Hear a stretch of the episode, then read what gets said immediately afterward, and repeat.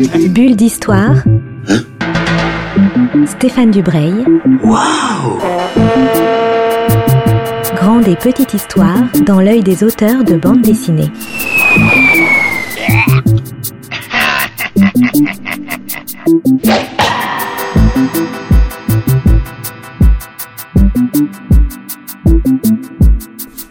Bonjour à toutes et à tous qui nous rejoignez pour une nouvelle bulle d'histoire. Le confinement est terminé, mais nos auteurs sont toujours à la campagne ou en tout cas loin de Paris. Et aujourd'hui, je suis au téléphone avec Aurélien Ducoudray, qui est un scénariste de bande dessinée bien connu, prolifique. Il a à son, euh, dans sa bibliographie de très nombreuses séries et de très très beaux albums. Je suis avec lui pour parler de la sortie du deuxième et dernier volume d'une série qui s'appelle Camp Poutine. Voilà une série que j'aime énormément et que j'ai beaucoup de plaisir à vous présenter. Bonjour Aurélien. Bonjour. Pour commencer, est-ce que vous pouvez nous raconter le début, en tout cas le, pitch de Camp Poutine, vous tenez à dire que c'est une fiction, même s'il y a beaucoup beaucoup de choses très documentaires et très euh, documentées dans cette histoire d'adolescent. Oui, oui, c'est vraiment une fiction, même s'il y a Poutine dans le titre et que Poutine, j'allais dire malheureusement, existe vraiment. Je, voilà, je peux pas le dire. Mais. Et euh, non, non, Camp Poutine, c'est l'histoire de, de, plusieurs adolescents qui partent en, en camp de vacances euh, en Russie. Et c'est des camps de vacances qui sont un peu spéciaux car c'est des camps de vacances militarisés. C'est-à-dire que euh, des enfants vont jouer à faire semblant de faire la guerre. Euh, Pour nous, ça nous paraît complètement hallucinant qu'on puisse euh, envoyer des gosses dans, dans des camps, parce que ça rappelle plutôt des imageries plutôt de la, de la, Deuxième Guerre mondiale avec les jeunesses italiennes, ces trucs-là. Euh, ces camps existent actuellement en Russie. Alors tous sont pas du même niveau. Il y en a qui sont plus légers, qui sont avec des armes factices. Par contre, il y en a d'autres qui sont avec des armes véritables, véritables ou des tirs à blanc. Et c'est une, une, espèce d'endoctrinement, euh, on va dire, ludique, qui, euh, qui, nous, Européens, nous choque beaucoup. Moi, j'ai discuté avec plusieurs personnes d'origine russe eux, ne les choquent pas du tout. Ils se disent que les, enfants vont passer de bonnes vacances à, s'amuser. Un, sujet assez, ambivalent, en fait. Ça peut nous paraître à nous un peu étonnant, mais c'est aussi une tradition assez en, ancienne de, l'URSS communiste, ces camps de, jeunes. Il y avait les camps de pionniers, les camps pour les jeunes filles, pour les jeunes garçons. C'était aussi un moyen de, faire rentrer l'idéologie dans, la tête de ces plus jeunes. Ça fait aussi penser aux partisans Yougoslavie. Mais à l'heure actuelle, il y a d'autres pays qui sont euh, un poil moins communistes, qui on le font aussi. Je sais qu'en Corée du Sud, ils sont, euh, ils sont très très portés là-dessus. Et les camps en Corée du Sud sont bien plus durs que les camps en Russie. En Ukraine, euh, après des événements de, de, de, conflits contre l'URSS qui durent toujours, les, camps ont fleuri très très vite et se sont durcis vraiment très fort. C'est une, alors je sais pas si on peut dire que c'est une, tradition, mais disons que c'est une pratique qui, euh, qui, qui, permet d'adjoindre un peu de propagande, beaucoup d'éducation et puis de passer des vacances. Des vacances amusantes pour les enfants. Ce qui choque aussi notre mentalité, on va dire, d'Européens de, de, de l'Ouest, pour faire court, c'est que dans l'histoire que vous racontez, ce sont des adolescents, ils ont entre 12, 13, 14, 15 ans peut-être au grand maximum, mais il y a aussi des, très petits, et notamment je pense à cette petite fille qui doit avoir 7-8 ans, grosso modo, qui se perd à un moment donné dans, dans la ville, dans un, dans un village. Est-ce que ça c'est une chose que vous avez inventée ou est-ce que vous l'avez vraiment lu ah ouais, alors en plus, c'est pas du tout quelque chose que j'ai inventé. Hein. J'ai regardé un documentaire qui s'appelle Un été avec Anton, qui raconte l'histoire d'un petit garçon qui doit avoir 10-12 ans. Euh, sa grand-mère lui, lui, lui, paye des, des, vacances au camp et lui, il est, il est très très content. Il sait qu'il va pouvoir aller s'amuser.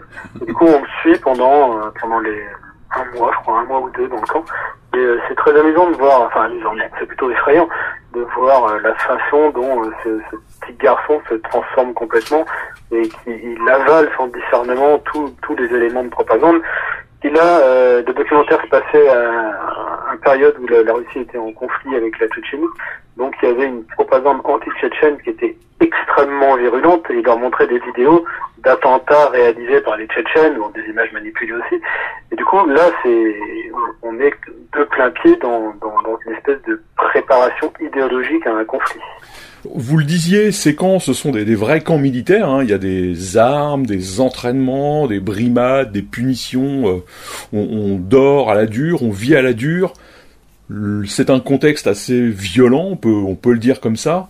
Et grâce au dessin d'Anne-Laure, qui est un dessin très vivant, très coloré, très énergique, l'histoire est, devient très équilibrée. On évite vraiment de, sombrer dans, dans, une espèce de, frayeur à voir cette histoire qui nous paraît euh, insensée. c'est indispensable d'avoir un, dessin qui ne nous emmène pas vers quelque chose de dépressif ou quoi. même le récit, moi je fais très attention. Quand j'ai un sujet comme ça qui est très difficile, il faut absolument le traiter avec beaucoup de légèreté et avec de l'humour. Moi, le, le, le, but de ce sujet, c'est pas de montrer que ces camps sont, sont, sont terribles, parce que ça, voilà, trois, trois lignes dans une brève à l'AFP, on a tout de suite compris que c'était une catastrophe.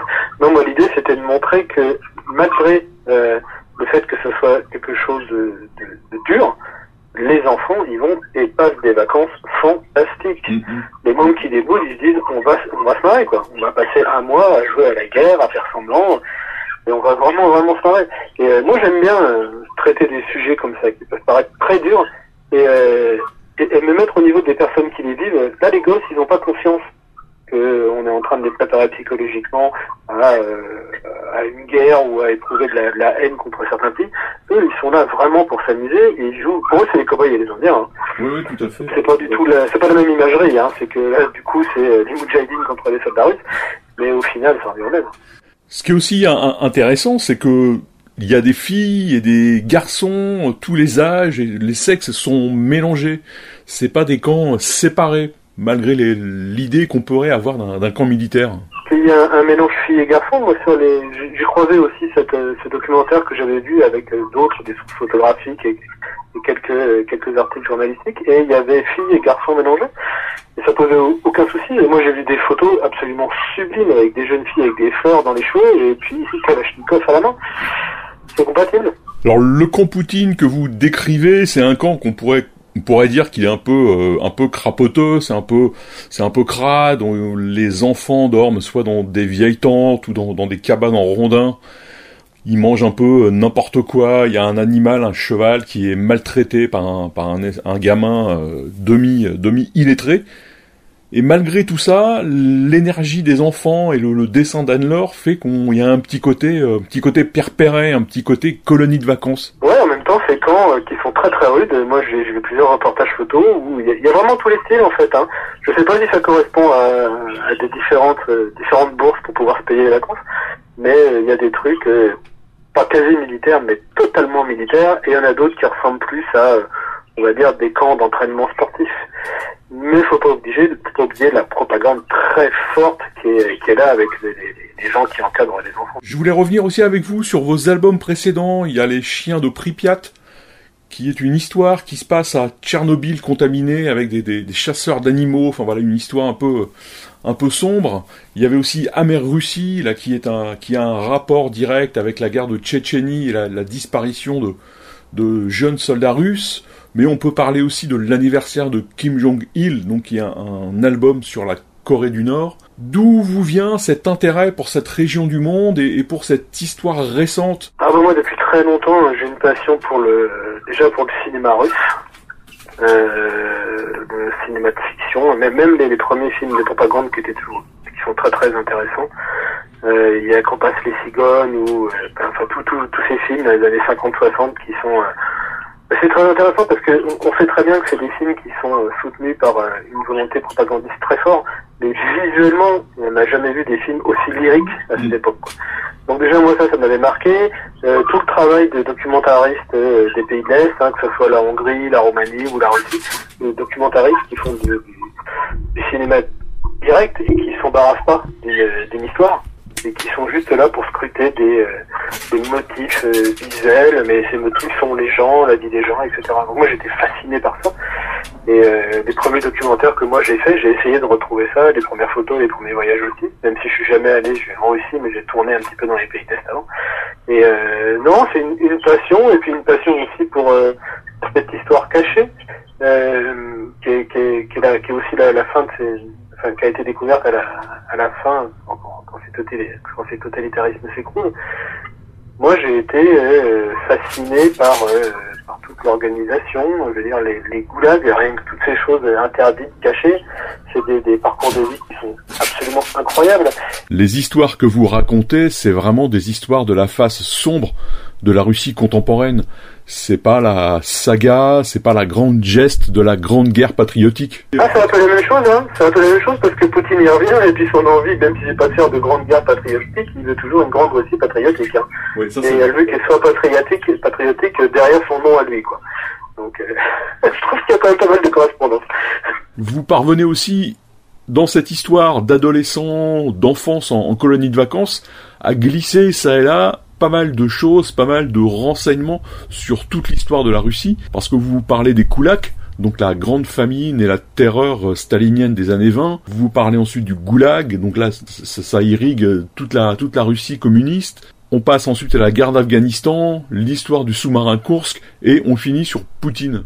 Ouais, enfin, moi, moi, ce que j'aime bien, c'est que euh, ce, ce prétexte de colonie de vacances, il peut vous servir par petites touches, justement, à raconter euh, la grande histoire autrement, quoi.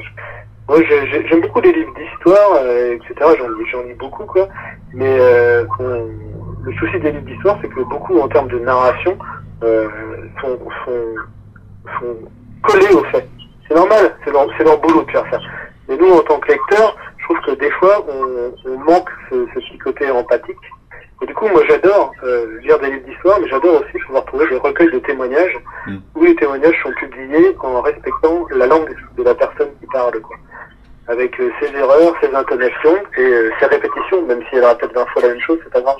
Et je trouve que ces petites choses-là sont, euh, je pense qu'elles nous permettent de, de, de, de nous rendre compte de, de ce qu'est vraiment l'histoire. Moi, je sais que quand j'étais ado, l'histoire, ça me parlait pas du tout, jusqu'au jour où euh, j'en discute avec mon grand-père, qui a été prisonnier de guerre en Allemagne pendant la Seconde Guerre mondiale. Et là, d'un seul coup, je mettais un nom, un visage et puis un corps sur ce que pouvait être la, la grande histoire. Quoi. Moi, et puis surtout, c'est que l'histoire, elle, euh, comment dire, elle, elle a pas, elle a pas d'incidence directe sur notre vie de tous les jours. Nous, on est sur nos écrans ou sur à l'époque, moi, c'était dans mes bouquins, les bandes dessinées, les romans, etc. Et euh, tout ça semblait incroyable. Par contre, ce qui, qui me semblait encore plus incroyable après, c'est que quelqu'un à côté de moi, que je connaissais bien, pouvait avoir vécu un truc aussi grandiose. Quoi. Après avoir discuté avec lui, mon grand-père, c'était devenu Docteur Gilago, quoi. En cinq minutes de, de récit, c'était devenu voilà, un héros absolument incroyable. Donc je pense que cette empreinte de l'histoire, quand on arrive à la, à la, à la poser sur, sur quelqu'un ou quelque chose de, de très proche, ça devient réel. Sinon, ça reste un peu, euh, Mm. pas du fantasme, mais euh, quelque chose d'un peu abstrait, quoi. Hum, hum. Moi, je me mets à la place de ces gamins. En fait, ces gamins qui connaissent rien de l'histoire de leur pays, c'est, euh, bah, c'était moi à l'époque, hein.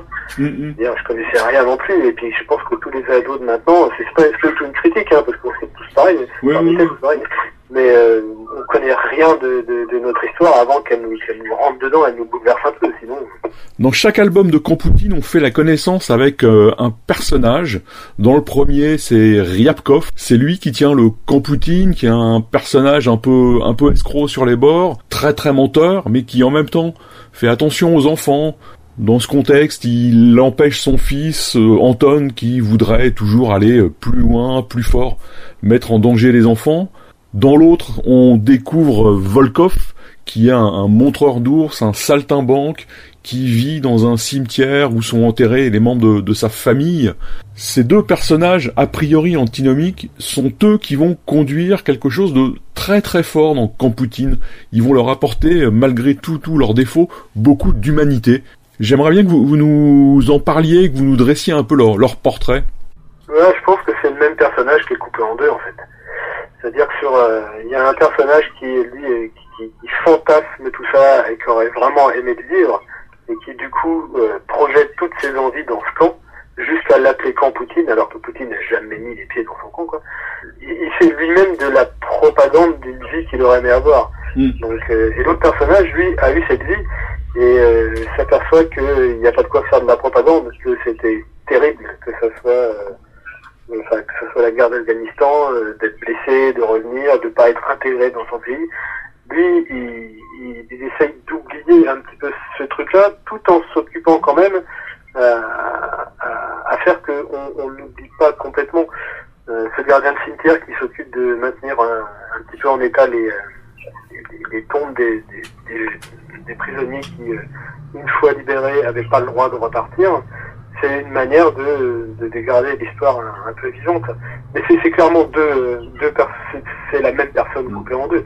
Euh, au début, vous avez dit que euh, vous hésitez à savoir sur le fait si c'est un méchant ou pas. Le premier, peut-être que c'est un méchant, mais en, même temps, moi, j'aime bien que les méchants, à un moment, ils aient une occasion d'être euh, pas pardonnés, mais un peu compris. Oui, oui, tout à fait. Faut pas, faut pas excuser les méchants, mais il faut pas leur tirer dessus à bolet rouge tout le temps, quoi. C'est-à-dire que euh, à un moment, on se dit, ben voilà, lui, il a pris ce chemin-là, parce que euh, à ce moment-là, il a arrêté ça, il a choisi. Ou il n'a pas forcément choisi. C'est pas, c'est pas obligatoire. Et moi, j'aime bien avoir la possibilité, euh, ne serait-ce qu'une case ou un dialogue, de sauver un petit peu le méchant. Mm-hmm. Mais ça, je laisse à la responsabilité du lecteur. Moi, je tends la perche en disant, voilà, si vous étiez à sa place, est-ce que, comment est-ce que vous, auriez réagi, etc. Mais je dis pas ce qu'il faut penser. Ouais, J'aime bien que le lecteur se, se confrontent et qui un petit peu mal à l'aise. Moi, j'aime beaucoup ça. Quoi. Il y a un autre personnage qui est étonnant et j'ai pas compris qui c'était. C'est l'ours qui vit avec Volkov, un ours enrhumé. Souvent, les personnages d'animaux servent, euh, euh, servent un petit peu à exprimer des trucs que, les humains peuvent pas. Euh, l'ours, c'est le symbole. Enfin, pour moi, l'ours, c'est clairement Staline, quoi. C'est-à-dire que euh, ça m'amusait de, de prendre l'emblème de, de la Russie des, des, des années 50-60, de l'appeler de la même façon, et que en fait, ce soit juste quelqu'un qui soit enrhumé en permanence. C'est une façon de se moquer du grand dictateur. Et à un moment, on retrouve la, la une blague à propos du fait euh, sur Staline et puis de quelqu'un qui est enrhumé. Donc, au-delà d'un clin d'œil, c'était aussi euh, euh, une, une, manière de montrer que cette force euh, brute, totalement destructrice, bien apprivoisée, elle donne totalement autre chose. Parce que c'est tout, ça part écraser des décors de théâtre et il écrase rien et tout. Quoi. Donc euh, c'était c'était une manière un petit peu de euh, de coincer un petit peu euh, une partie de l'histoire russe. Quoi. Tous ces enfants qui sont en, colonie de vacances, une colonie qui tient du scoutisme et, et de l'armée, ils sont dans une bulle, ils sont en pleine nature. Pourtant, ils vont être rattrapés par l'actualité. Là, c'est l'actualité de la guerre en Ukraine partir de ce moment-là, il y a quelque chose qui va basculer. On va tomber dans une sorte de, de, paroxysme, d'horreur, de course-poursuite. Il y a un enfant qui reste un enfant, mais un enfant qui va devenir un peu un, pas un tortionnaire, mais qui va devenir un petit euh, dictateur. Et je trouve que vous arrivez vraiment bien à, manipuler, en tout cas à mettre en scène ce contraste entre l'enfance et puis le moment où euh, justement cette enfance peut devenir terrifiante. Non, puis il y avait surtout l'enjeu de, de l'actualité. Moi, j'aime bien quand d'un seul coup... Euh... En fait, on, depuis le départ, on est dans une fiction. moi, j'ai rencontré des lecteurs qui m'ont dit, ouais, quand même, c'est quand là, c'est une invention, quoi. Ça n'existe pas du tout. Et puis, à un moment, quand ils disent euh, le passage où d'un seul coup, on est dans la pure actualité, ils disent, ah non, mais peut-être que ça peut exister aussi. Euh. Du coup, il y a un petit doute. Et moi, j'aime beaucoup ce, ce, petit doute dans, mm. dans les histoires. Et euh, l'enfance, c'est un petit peu toujours pareil, quoi. Mais euh, je trouve qu'il y a un côté décomplexé dans l'enfance par rapport au choix, et euh, où l'enfant assume totalement un choix, même s'il est mauvais. Alors que nous, adultes, on va tergiverser pendant des heures pour essayer de justifier, pour dire oui, j'ai fait ça, parce que ça. Non, le gosse, il fait un choix, le choix, il est fait, on s'y tient, on va jusqu'au bout, même s'il est mauvais. Et ça, je trouve ça absolument fascinant. Mm. C'est quelque chose qui me... en, en, termes de mécanique de scénario, je trouve ça absolument génial. On, on, se retrouve avec un, gamin qui est, adorable, et qui d'un seul coup décide de, choisir pour lui, pensant que c'est une bonne raison, de choisir un truc absolument atroce. Et, euh, et c'est légitime à ses yeux. Et moi je trouve que euh, un adulte faire la même chose avec un adulte dans une histoire, on n'y croit pas une seconde. Vous utilisez beaucoup les enfants dans vos histoires. Dans les chiens de Pripyat, c'est des enfants qui étaient pris en chasse par des par des chasseurs d'animaux. Dans l'anniversaire de Kim Jong Il, c'est l'histoire d'un petit garçon. Dans Amer Russie, il y a des ans, il y a beaucoup d'enfants. Puis c'est aussi un, une histoire sur euh, sur la jeunesse. Alors c'est rigolo parce que euh, j'ai écrit une cinquantaine d'albums et tout le monde me dit il n'y a que des enfants. Et euh, moment je me suis dit bon c'est peut-être vrai, je vais finir par le voir. Et en fait j'ai compté, on en est à moitié-moitié. Je fais moitié récit sur les adultes et moitié récit sur les enfants. Mais c'est vrai que j'en fais beaucoup. Moi c'est une période qui m'intéresse. Euh, je trouve que c'est une période sans fin. Hein. Par contre moi j'ai pas de côté nostalgique de mon enfance. -hmm. euh, J'aimerais pas revenir euh, à l'âge de mes 8, 9 ans. Moi, je dis ça, j'ai un petit garçon qu'à cet âge-là, des fois, ça me, ça me pas. Mais pour d'autres, raisons, pour éviter pas mal de contingences actuelles.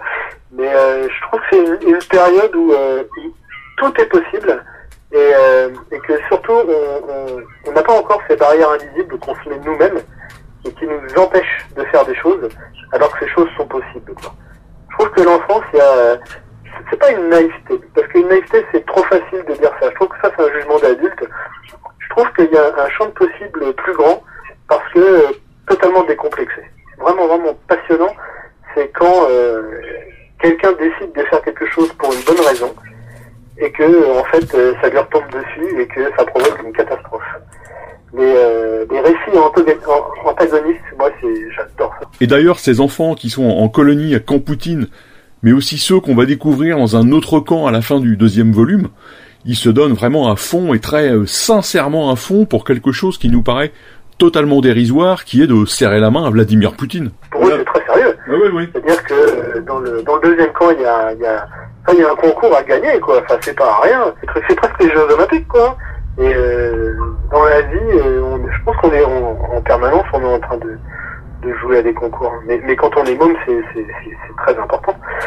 Moi, je me souviens de, de trucs que j'ai, j'ai perdu quand j'étais enfant. Je m'en souviens comme si c'était hier. C'est terrible. C'est un monde qui s'écroule quand on perd un truc comme ça.